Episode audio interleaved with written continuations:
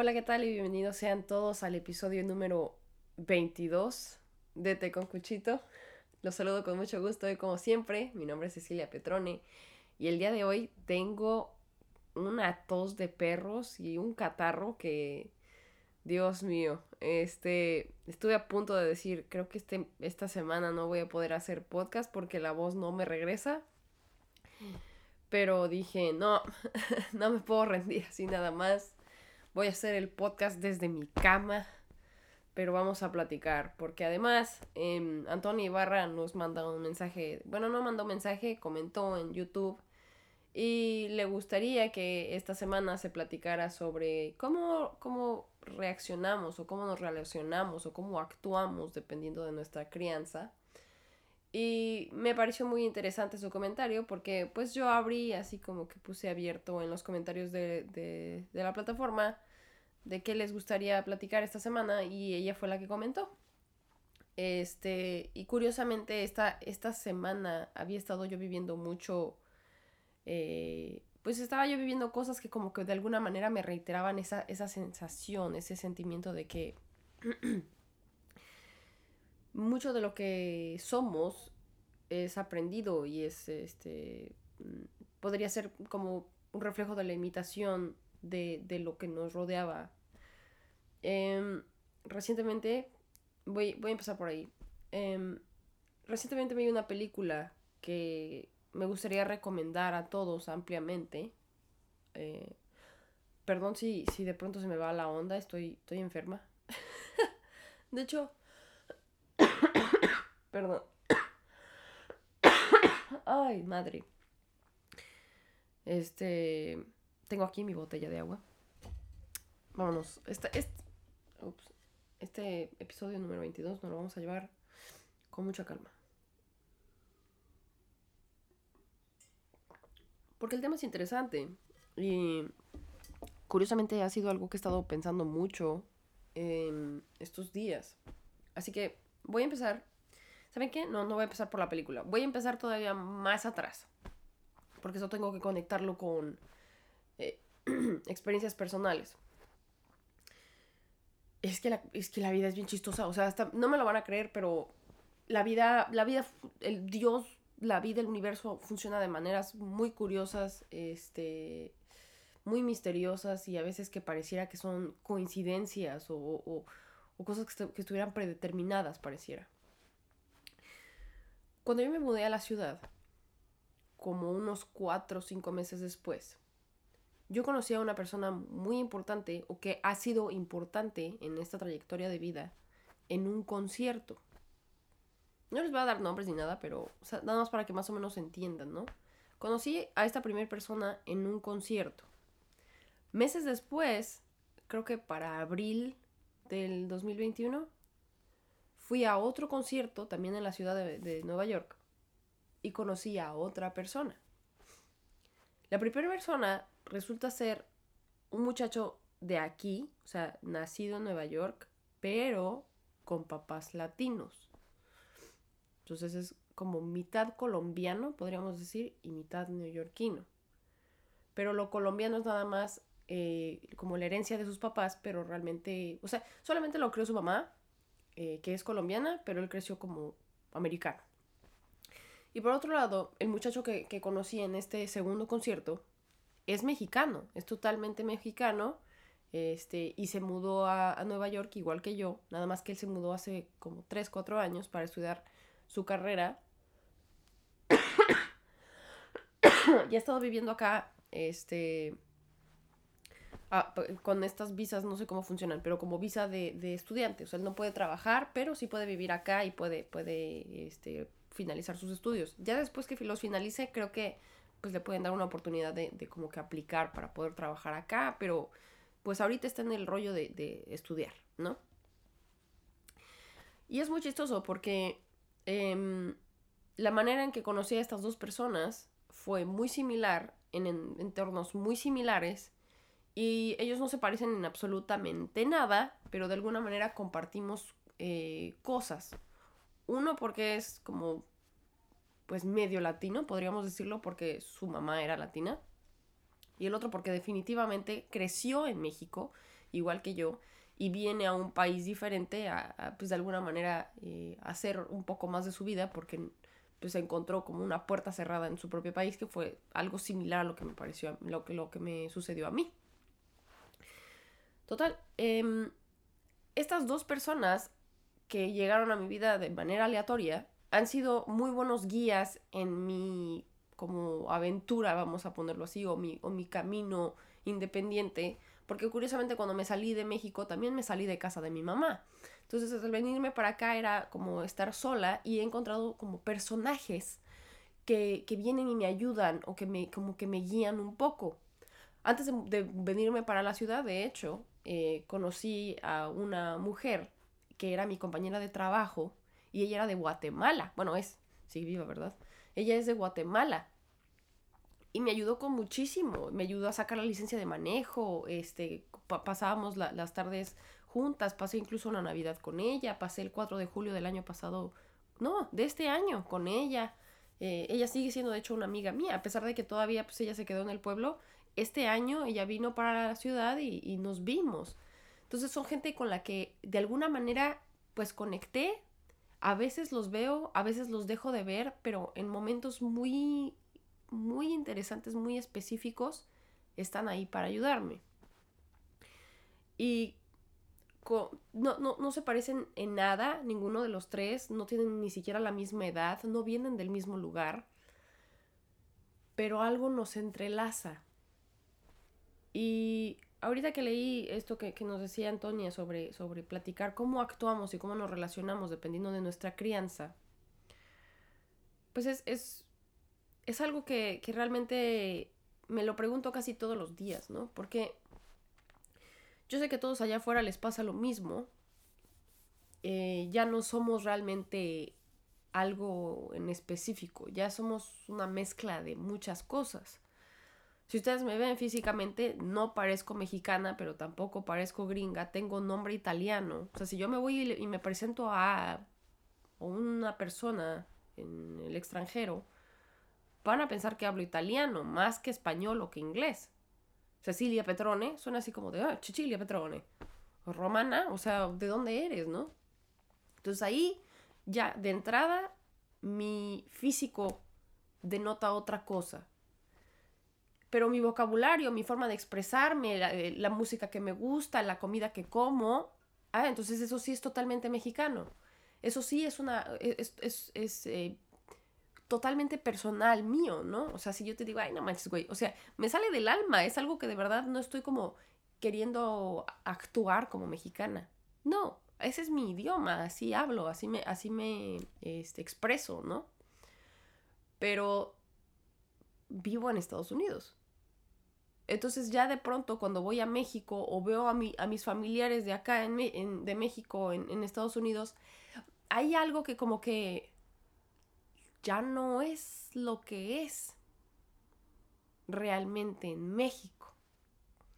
Y hay así como una como una mezcla de muchas cosas y estamos como si estuviéramos de pronto en en el nada, en el limbo, intentando encontrar qué de todo lo que somos somos un poquito más para entonces encajar con alguien. No con todos, porque eso es imposible, pero al menos con unos cuantos, ¿no? Y bueno, este, así como he vivido muchas cosas con, ella, que me la guatemalteca que me ayudó con lo de mi eh, credencial para, manejar y todo, la segunda persona que conocí en el primer concierto, pues él es de Nueva York, ¿no? Entonces me, ayudó mucho a conocer cómo se mueve la ciudad. él fue el que me ayudó a encontrar el trabajo de, de mesera para, para trabajar en los museos y todo eso. Él me refirió a ese trabajo. Y acá el, tercer muchacho que conocí en el concierto, como si es totalmente mexicano, a él sí le hablo totalmente en español, porque acuérdense que pues Guatemala sí hablan español, pero no tienen el mismo vocabulario y por lo mismo no tienen la misma cultura. Pero con él hablo de cosas que pareciera que fuera él alguien con quien crecí. Simplemente me entiende, lo entiendo, nos entendemos, nos agarramos la onda, ¿no? Y él ahorita está eh, saliendo con una muchacha eh, americana. totalmente americana, ella habla inglés, también estudia lo mismo que él y viven en la misma zona, entonces empezaron a pues a formalizar una relación y se conocieron en Tinder. Pero de repente él se frustra y, me marca y me, manda mensaje y me dice, oye, es que de pronto ella no me contesta las llamadas o, o me contesta los mensajes dos, tres días después y me siento medio raro. O sea, ¿tú cómo te sentirías? Y yo le, di, yo le dije, o sea, pues la neta, ¿no? O sea, ¿cómo somos los mexicanos cuando andamos con alguien? No, pues buenos días, buenas noches, ya llegaste, ¿cómo estás? O sea, siempre hay al menos uno o dos mensajes al día.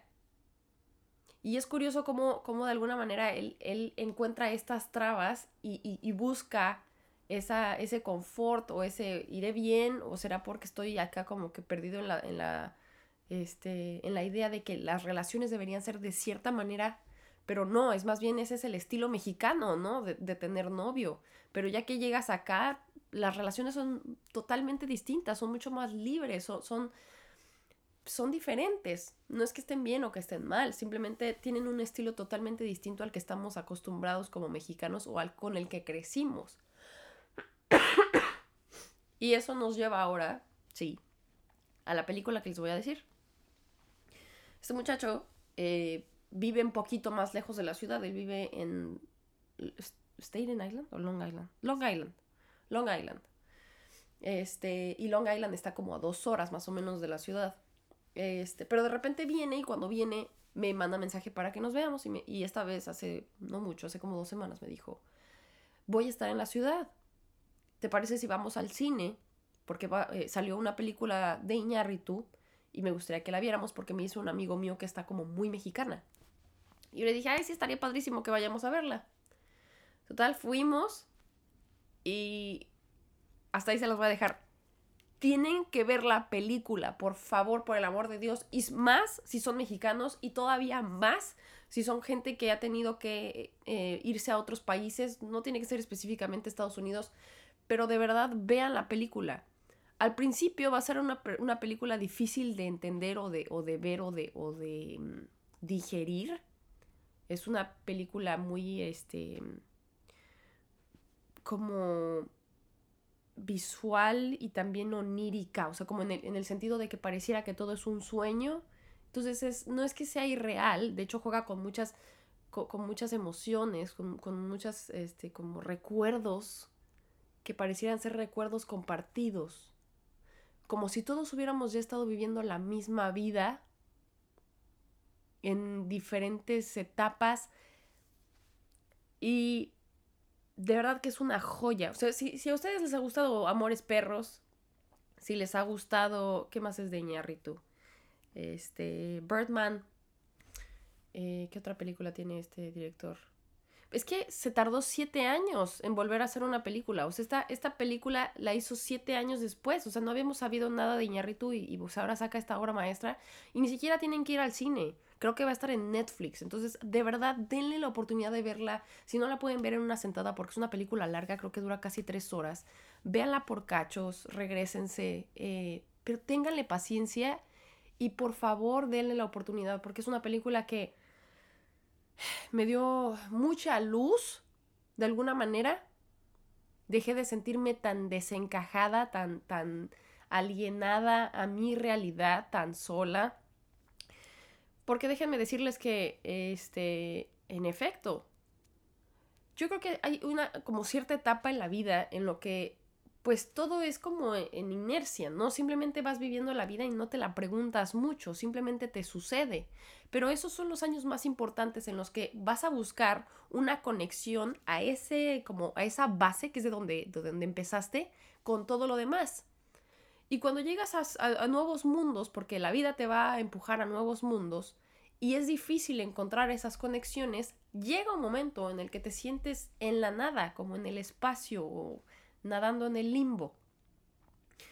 Y yo agradezco de pronto este tipo de anclajes en los que encuentro en mi amiga guatemalteja, en el colombiano, en el mexicano. Porque cuando salimos de la película, bueno, acá el chavo y yo salimos llorando, ¿no? O sea, no por las mismas partes, pero teníamos la misma sensación. Y yo le di un abrazo y le dije, muchas gracias por traerme a ver esta película porque de verdad era una película que siento que necesitaba ver. Incluso saliendo de la película mandé a mi mamá a verla. Este, y yo le dije, ¿sabes qué? Creo que es como si tú fueras un pedacito de México y cada que te veo puedo regresar a mi casa sin salirme de Nueva York. Y, él me dijo, como que lo reiteró y me dijo, creo que yo siento lo mismo. Ya, pues del cine salimos a un bar, nos tomamos una cerveza, nos dimos un abrazo y él se regresó a, este, a donde él vive y yo a la mía, ¿no? O sea, cada quien para su lado. Y ya eh, mm, de pronto nos mandamos mensajes así como de, oye, ¿qué onda? ¿Cómo estás? Este, a ver si te veo el viernes, pero no nos vemos porque pues, cada quien con su vida y cada quien trabaja. Y es probable que no lo vaya a ver en un par de meses. Pero es esa sensación de que regresas y retomas y dices, ok, esto es quien soy. ¿Y por qué soy eso? ¿Qué, ha, ha, construido a través de los años que me haya yo convertido en lo que soy ahorita y qué significa? ¿Qué puedo aportar con eso? Porque déjenme decirles que hay días que de verdad no tengo ni la más remota idea de quién soy o qué soy. Pero son ese tipo de puntitos en los que digo, ok, aunque me vea en el espejo y yo vea, y muchas otras personas vean lo mismo, yo vea a una muchacha rubia o a mí no me gusta decir rubia, pero bueno, blanca, con los ojos claros, eso no me hace realmente europea.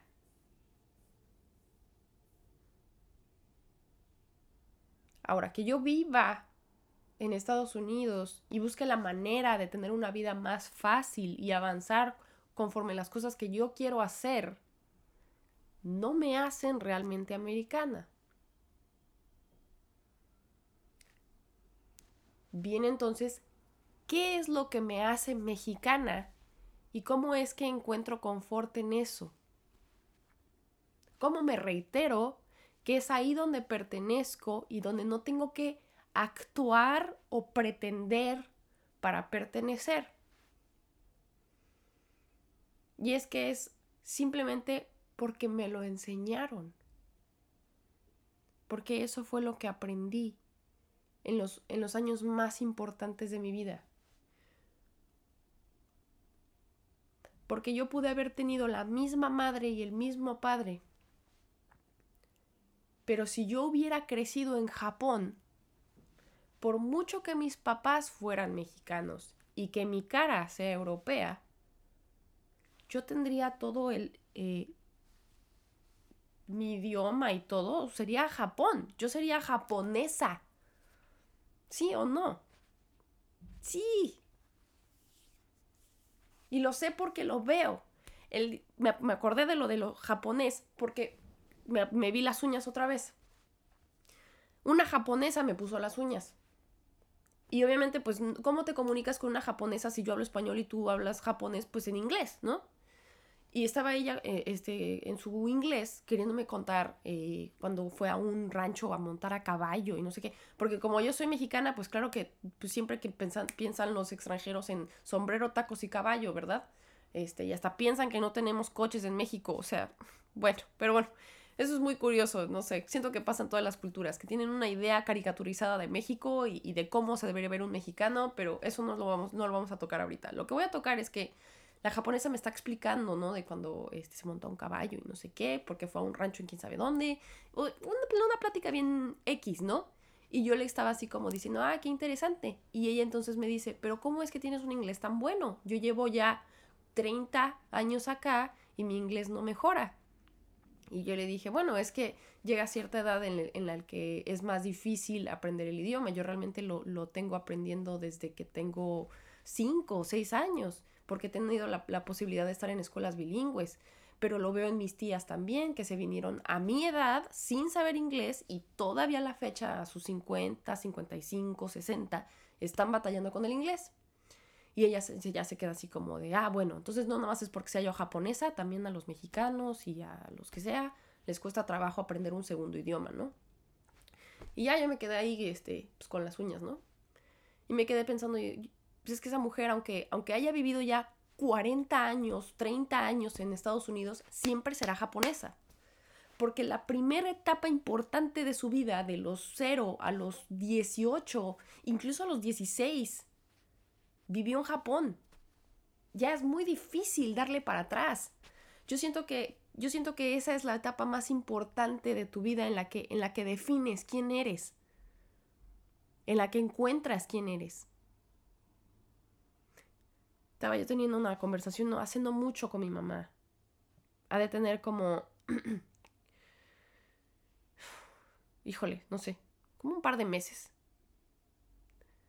Que mi mamá me dijo algo, algo sobre, algo, algo respecto a, su apariencia o al pelo. No me acuerdo. Y este, pues las dos nos sentíamos muy, muy tristes, ¿no? Y yo le decía, no, es que te ves muy bien, se te ve muy, muy sano el pelo, te ves muy bonita y ta, ta, ta. Y yo le decía, pues, o sea, así días, yo también hay, hay, días que me veo en el espejo y no, no me reconozco, no, no entiendo por qué me veo como me veo. Si yo mentalmente me siento diferente a lo que veo. Es como si yo me hubiera quedado atorada, vamos a poderlo poner así, por ahí de mis 18, 20 años. Y ya pasaron 7, 8 años en los que mi, mi cara, mi cuerpo, mi pelo siguen cambiando, pero yo no reconozco ya esos cambios. No me parecen reales, no, no me parece que encajen no los reconozco, no los quiero como de alguna manera pareciera que de a ratos no los quiero aceptar. Y siento que, de alguna manera se linka, se linka, se, se, vincula a todo lo demás. Ahí me pasó algo bien chistoso. Estoy, estoy pensando en inglés, la palabra link con vincular, entonces se linka. Mira, así, así es como inventan palabras toda, toda mi familia. O sea, de pronto dicen estarear la troca, así en vez de prender el, eh, ¿cómo se dice? La camioneta. Porque start es encender o, empezar. Y troca, pues es de truck, de, camioneta, ¿no? Pero bueno, ya, ya me aventé yo ahí una de linkear, linkar, ya no sé ni qué dije. Pero bueno, yo siento que es, es ahí donde de pronto vinculo o enlazo esta idea de esta soy quien soy y así me veía cuando encontré quién era. ¿No? Y ahora que me encuentro en este nuevo mundo, de pronto es difícil eh, saber si esa sigo siendo yo porque ya no encajo en todos lados. Ya no me es tan fácil eh, empezar una conversación con la gente sin sentirme que estoy como forzando o, reiterando y teniendo la misma conversación una y otra vez. Desde que llegué a Estados Unidos pareciera que estoy teniendo la misma conversación con diferentes personas una y otra y otra vez. Se me pregunta siempre lo mismo. Me he convertido en un personaje de lo que la gente ve y lo que le interesaría saber a mí, saber de mí. Y hace ratito estaba yo queriéndome pues, hacer mensa en redes sociales porque me siento mal, pero tampoco me puedo dormir por la tos. Y no quería yo pararme a hacer el podcast. Entonces ahí estoy perdiendo el tiempo en el internet. Y salió un video. Perdón. Salió un video de una muchacha americana de, de pelo rojo con mamá mexicana. Y la muchacha está eh, preguntándole a sus papás, dice, eh, lo dice en inglés, dice, voy a preguntarle a mis papás qué tan bueno es mi español. Y le pregunta al papá y el papá es el gringo. Y el papá le dice, no, pues a mí me parece que tienes un español hermoso, muy casual, no te cuesta trabajo. Y luego va y le pregunta, ma, ¿tú crees que tengo yo acento? Y la mamá le dice, claro que sí, mijita, claro que tienes un acento. Ay, pero poquito. Ay, pero poquito. Claro que tienes acento, le dice, pero así rápido y enojada. ¿No? Y bueno, yo me moría de risa, yo así como de, así estaría yo si me caso de pronto con un gringo y a mí la hija me sale con acento, ¿verdad? O sea, hasta coraje me dio, yo dije, esta burra babosa, sí, claro que tiene acento. Ay, soy muy mexicana. Y yo así de, no, que, que, le friegue, que, que, hable bien el español, ¿no? O sea, si va a tener a mi mamá mexicana y hable el español, que lo hable perfecto, ¿no? y este, me pareció muy curioso y por lo mismo fui a su perfil. Y de repente vi que eran miles de videos sobre lo mismo. Sobre ella siendo hija de una mexicana, pelirroja, en Estados Unidos, que no se parece a sus primos. Y yo dije, oh. ahora basó su personalidad entera y, y, y quién es en esa, en esa dualidad, en esa como contradicción, podríamos decirlo, ¿no?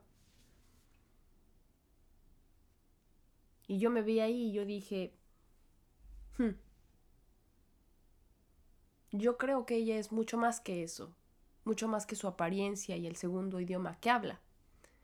Porque hay muchas, hay muchas, hay muchas este, cuentas similares. Alguna vez vi una que era una japonesa eh, con papá moreno o, o negro, me parece y de hecho se llamaba Blackanis, algo así. O sea, pues era, era negra japonesa. Entonces, todo giraba en torno, en su cuenta, sobre el, choque de estas dos culturas y ella es como esa representación de, de, pues de, esa combinación em, que, que, pues no vemos a diario, ¿no? Para mí entonces ya de pronto se me hizo así como de, pues sí, pero no estás diciendo nada. O sea, estás diciendo como que todo y nada. Eres, pero no eres. Al final.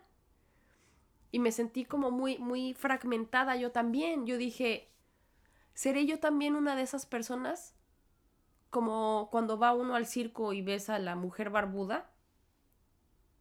Como decir, ay, mira, ya viste esa, es una combinación de una cosa y la otra, pero no es ninguna.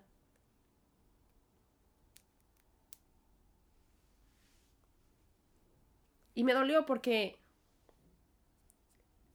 hay cosas que de verdad no escogí. Yo no escogí mi físico y tampoco escogí mi nacionalidad. Y de alguna manera tampoco escogí en dónde crecí y cómo. Pero de esas tres, siempre termino escogiendo cómo crecí, de dónde soy y mis recuerdos. Porque mis vivencias, mis recuerdos, van mucho más allá de mi cuerpo o de mi ciudadanía. Porque mi ciudadanía es solo una idea, es, es un papel. Me acuerdo mucho de la canción esta de John Lennon, ¿no? O sea, Imagine all the people se lo dice ahí. O sea, imagínense que todos estamos viviendo en paz, que no hay fronteras, que no hay religiones, que todos somos iguales. Imagínense. Porque en teoría todos somos iguales. No tendría por qué haber tanta distinción en cuanto a lo físico o lo material, pero sí lo cultural, sí lo histórico, sí, sí, la, sí lo rico que es el idioma, el lenguaje, la comunicación, porque déjenme decirles que esta persona que yo encontré en este concierto, del, que, quien también viene de México, no se parece en absoluto a mí. Pero lo quiero como un hermano. Y sé que él ve lo mismo en mí. A pesar de que yo no me parezca a nadie de su familia y él no se parezca a nadie de mi familia. Y por lo mismo, o sea, yo pude haber nacido en Timbuktu pero si crecí en México, yo siempre me sentiré de México. Pero es sumamente difícil sentir que, tienes esta como barrera en la que pues vamos a, vamos a, como actuar de maneras distintas porque no solamente importa eso, no, no, importa lo fundamental de, del cero o de la cultura o del idioma. Importa también la carcasa o el papel o el título o la marca. Así que, en efecto, actuamos dependiendo de cómo nos crían y, dónde crecemos, pero hay muchísimos otros factores que van a afectar eso mismo. Y acabamos ya de, topar con la cantidad de personas en el mundo, creo que ya somos 8 mil millones de habitantes, o sea, ya somos 8 billones de personas. Y nosotros nos seguimos sintiendo solos.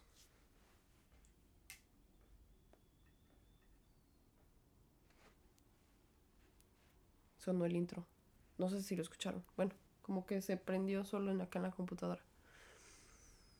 Pero bueno, somos 8 billones de personas ya y nos seguimos sintiendo solos.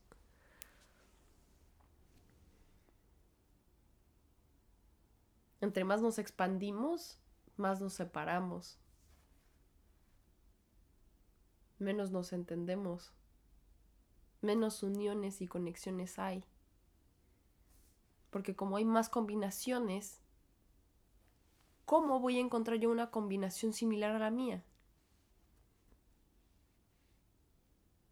¿Sí me explico? O sea, ¿cómo voy a encontrar a alguien con quien me identifico física, mental, emocional, lingüísticamente, culturalmente? De pronto es así como de, híjole, qué difícil.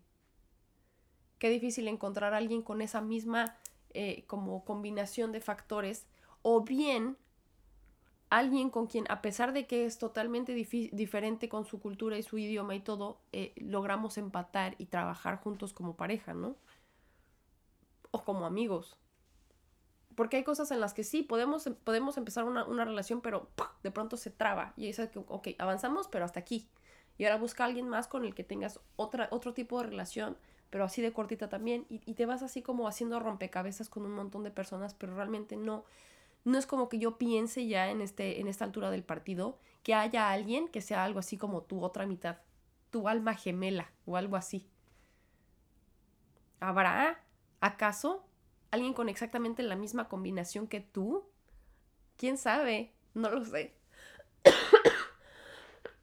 a mí me parece que ya cada vez es como más, más complejo lo que sucede. Y sí, hay muchos patrones que se repiten y cosas así, pero hay otras que es así como de, pues yo, no lo sé. Somos así como, como almas perdidas. Vean esa película, de verdad, véanla. Está, está increíble. Muy personal, pues es muy, de, es muy del director pero logró, logró hacer el mensaje de manera muy universal y es un cine nuevo, es un cine que no va a ser predecible para ustedes, no va a ser un cine hollywoodense, no va a ser un cine de mercado, de, de producto. Ay, hablando de producto, este está bueno, esto, esto, yo creo que esto de alguna manera vincula eh, lo que les quiero yo eh, decir en este tema de hoy. Así como, como yo me doy cuenta de que es muy difícil encontrar con quién entablar eh, lingüística, emocional, cultural, emocionalmente, no soy la única que le pasa eso, y mucho menos en un lugar tan, tan, tan mezclado y tan lleno de, diferentes culturas como Nueva York o como Houston. Eh, las grandes ciudades tienen, tienen demasiada gente de todos lados y a todos nos cuesta trabajo generar como este sentido de comunidad o de, o de conexión. ¿no? ¿Qué creen entonces ustedes que une a las personas para sentirse parte de algo?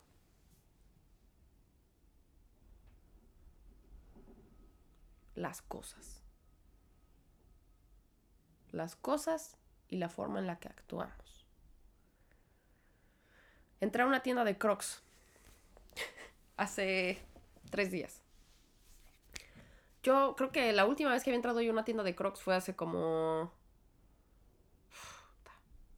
¿Qué será? Como 15 años más o menos. Puede que, puede que menos, puede que no 15, puede que 12, 13 años. Porque me gustaban los Crocs cuando era niña y pues, pues eran, eran como chanclas para, pues los crocs son para como para mojarlos y que no les pase nada, ¿no? O sea, puedes ir a la playa o puedes ir a la alberca con ellos y, y pues cuando eres niño corres, se llenan de lodo, tu mamá los lava con una manguera y no les pasa nada, ¿no? Yo me acuerdo que usaba yo crocs de niña. Pero ya después ya no volví a saber nada de los famosísimos crocs. Y acá todo mundo usa crocs. Todo mundo. Todo mundo tiene crocs. Eh, he visto crocs en las enfermeras, he visto crocs en los cocineros, he visto crocs en, la gente para, para ir a la playa, he visto crocs con calcetines, he visto crocs para quien va al mercado, bueno, no al mercado, al, este, al centro comercial. Em, la gente usa crocs para todo, o sea, es, es, es impresionante. Así que la gente basa su personalidad en el color de los crocs que trae y los figurines que le pone a sus crocs. Así que mientras vas viendo por la calle los zapatos que tiene la gente, puedes leer o entender más o menos cómo es la personalidad de cada persona. Y si tus crocs se parecen a los de ese, pues muy probablemente podrán ser amigos. y así como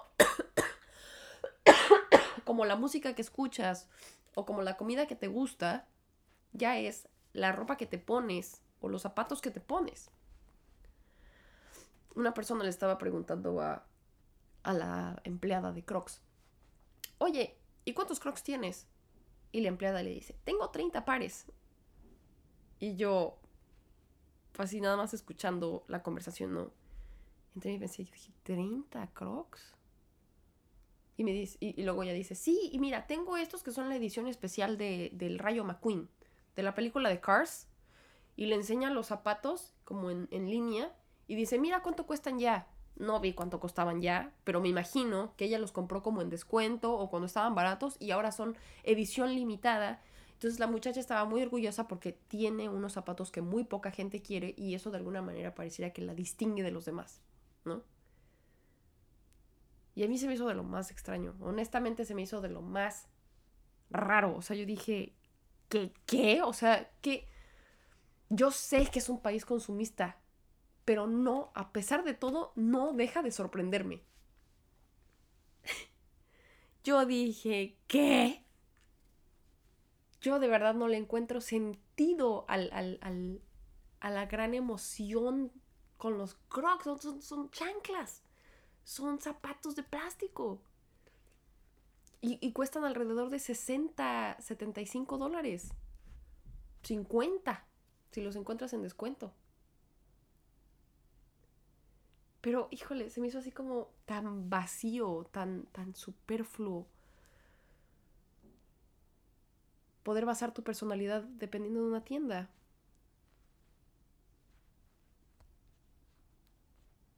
Ya realmente ya no importa entonces, al menos no en lugares como este. ¿Con qué música creciste? ¿Cuáles son tus recuerdos? ¿Qué idioma habla tu mamá? Es más...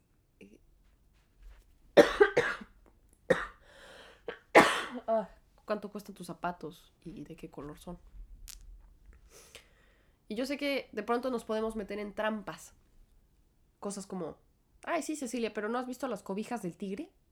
No sé si ustedes ubican las, las cobijas de los tigres, las, las, cobijas típicas mexicanas que están en todos los ranchos, que son pesadísimas y tienen un tigre eh, pintado.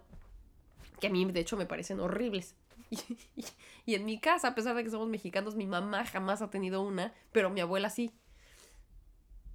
Y hay cosas que es así como, por ejemplo, mi abuela es de esas típicas señoras que está el bote de yogurt y tú piensas que es yogurt y lo abres y son frijoles ese tipo de conductas, ¿no? Que son específicas y que, que de alguna manera marcan, eh, pues, ese tipo de conductas que, tenemos los mexicanos.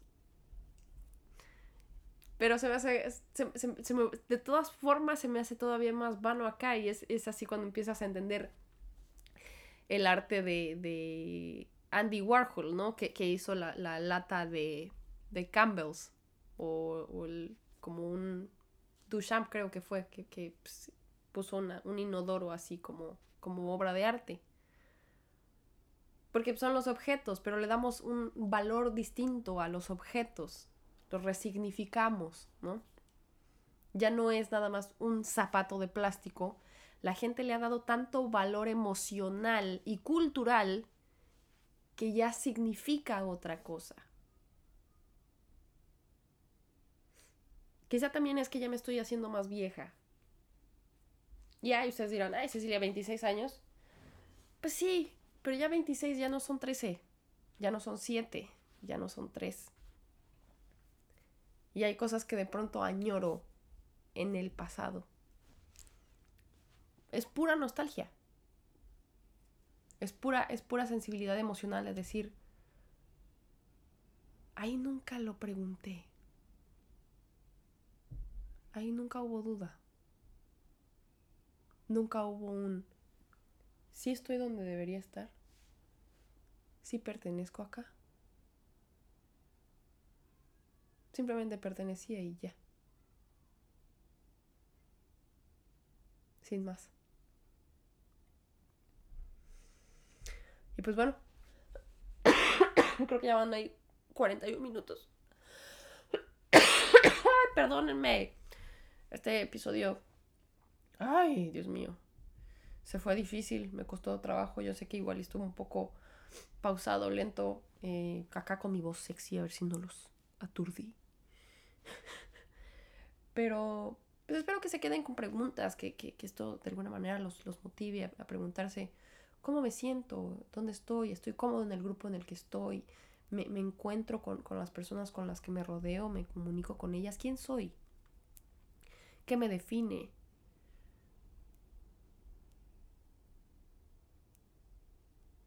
Igual y no encontremos las respuestas, pero siempre es bueno hacerse preguntas.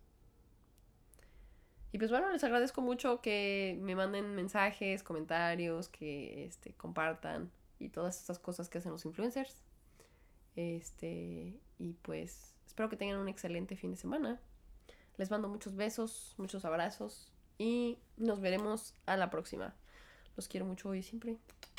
Muchos besos. Chao, chao.